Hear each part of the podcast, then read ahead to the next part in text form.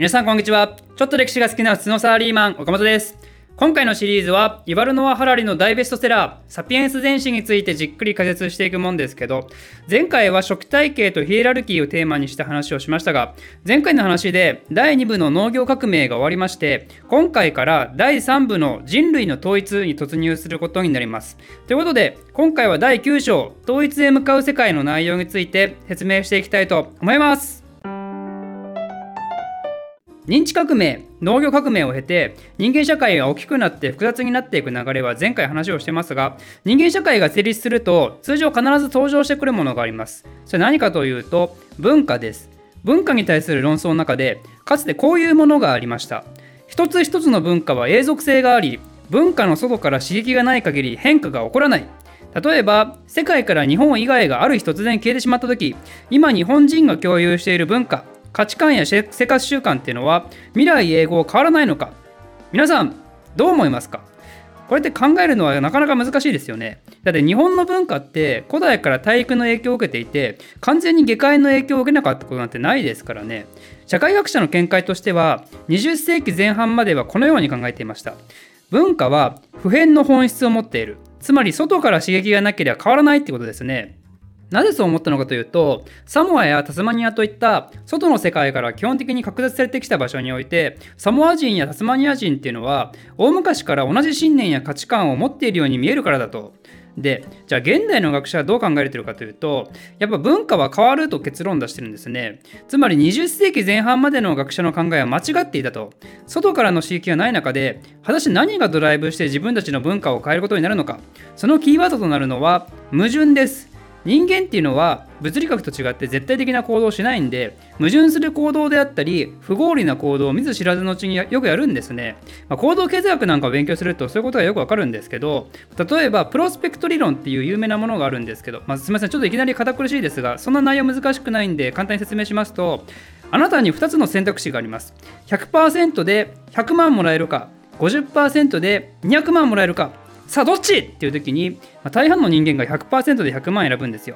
期待値としては同じ100万なのになぜ回答に差が出てしまうのか。それは人間が損失を嫌がるっていう心理を持ってるからなんですね。100万プラスでもらえるかもっていう気持ちよりも絶対にもらえる100万を失ったら嫌だなっていう気持ちが勝つわけですよ。これ仮に50%の方を250万とか期待値を多少上げても結果あんま変わんない気がしますね、まあ、このように人間っていうのは自分の判断を合理的に説明ができない動物なんでそんなのが作り上げる文化なんていうのも決して完璧でなく矛盾で満ち溢れてるわけですよ。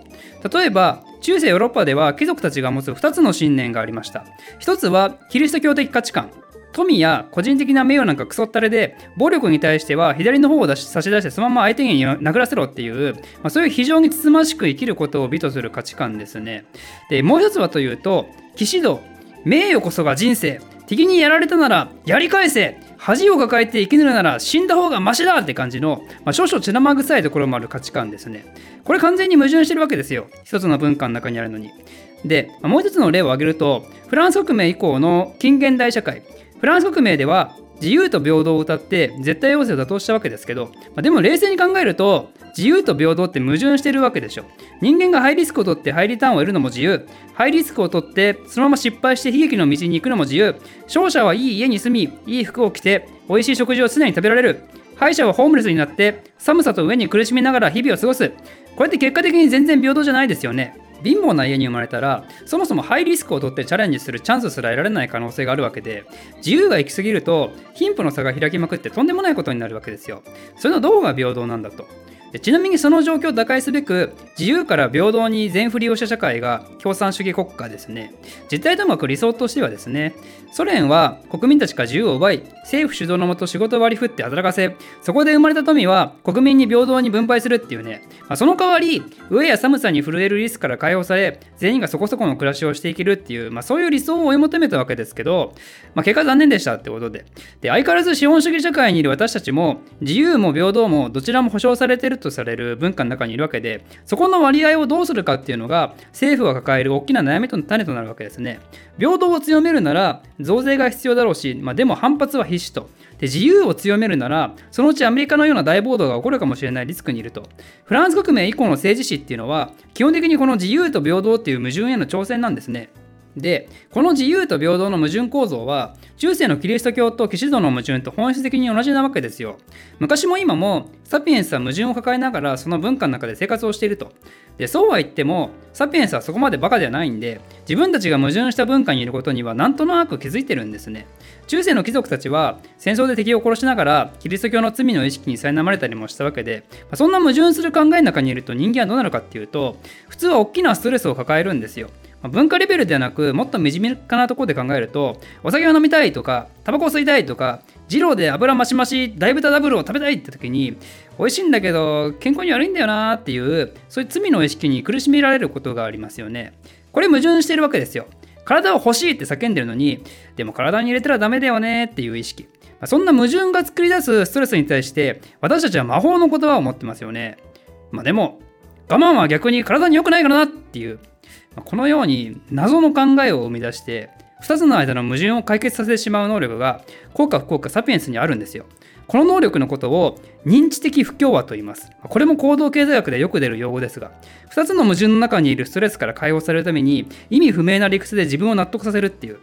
まあ、この用語は覚える必要ないですけど、とりあえずこの能力によって人間は文化の中の矛盾も何か行動を起こしたりして無意識的に解決させようっていうモチベーションが生まれやすくなるんですね。先ほどの中世の例で言うと、例えば十字軍。十字軍はイスラム教徒から聖地奪還を目指すキリスト教のための戦争であるわけなんでここで相手を殺しまくってもキリスト教の精神にそぐわないと考えるわけですよそんでもって戦争で大活躍することは騎士道精神にもつながるわけですよねこういった活動は後にテンプル騎士団とかヨハネ騎士団とかの軍事的宗教団体の創設につながったりアーサー王や聖杯物語みたいな文学や芸術なんかにも影響を及ぼすようになってその結果中世西洋の文化っていうのはどんどん変わっていくことになるわけですよ。あと話が長くなってしまいましたがここまでの話をまとめるとサピエンスの文化っていうのは絶えず変化しているってことなんですよ童話がこうとも。でここでユバルノア・ハラリーは一つの問いを投げかけます。この文化の変化っていうのは完全にランダムなのかそれとも何かパターンを伴っているのか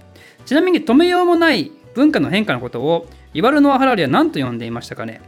歴史ですねこれ。シャープ2で触れましたけど文化の変化イコール歴史なわけでつまりこの問いを言い換えると歴史っていうのはパターンがあるのかどうなのか何やら本質的な部分に迫ってきましたね。この答えはイエスとなります。歴史には向かうべき方向性があると。それこそがこの章のタイトルにもある統一ってことになります。まあ、最近ホットなワードですね。非常に単純に言うと、大昔は小さな文化が世界で無数にあったものが、人間社会が大きくなり、よその文化と激突することで、複数の文化が合体して統一されていくと。というと、いやいや、今でも国ごとに文化違うし、統一なんかされてねえじゃんって思うかもですが、ここで言う文化っていうのはそこまで細かいものではなくて、生活の根本的基盤となるような考え。まあ、例えば、現在ほぼ全ての人間は、国際的に承認された国民国家っていう制度を利用していることだったり、同じような科学制度、その物理学の考え方や数字の存在とかですね、あとは同じ経済制度を利用しながら生きてるわけですよ。別に日本人だろうと、中国人だろうと、ヨーロッパ人だろうと、アフリカ人だろうと、みんなそれぞれ私たちが認知できる国籍を持ってるし、世界中の株を買えるし、受信法の世界に生きてるわけで、でもこれが宇宙人だとそうならないですよね。宇宙人からしたら、地球人の国籍なんてものは意味不明だろうし私たちからしたら宇宙人の考える物理学は全く意味不明かもしれないとこの地球人と宇宙人の状況が昔の統一されていない社会同士の関係性だと考えてくれればいいと思います。まあ、文字通り古代のヨーロッパ人からしたら古代の日本人なんて宇宙人みたいなもんなんですよ。共通してるのはサピエンスの生物学的特徴だけあとは何もかもが意味不明であると。それが例えば鉄製武器を使ったヒッタイトが戦争を起こして各地の文化と衝突したらその他の社会は鉄の有用性についてヒッタイトと同じ解釈を持つようになるしシルクロードで中国からヨーロッパがつながったらそこの間に生きるさまざまな民族の商人たちは絹をベースに同じ解釈でコミュニケーションができるわけですよ。このようにさまざまな文化の衝突は人類社会の統一を促したわけですけどそんな社会の統一に向けて非常に大きな力を発揮する普遍的な秩序を生む可能性を持ったものが紀元前の1000年期に3つ登場してくることになります。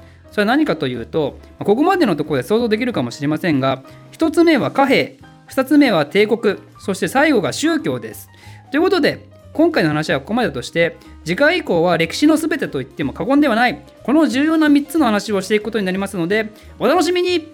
チャンネルメンバー募集してますチャンネルメンバーになると動画の先行視聴や動画テーマのアンケート投票ができたりそして私がただグダグダと喋るおかれきレイディオの視聴ができます。こんなメリット盛りだくさんのチャンネルメンバーはなんと月額190円から月額190円から参加できます。皆様のメンバー登録待ってるぜ。ではまた。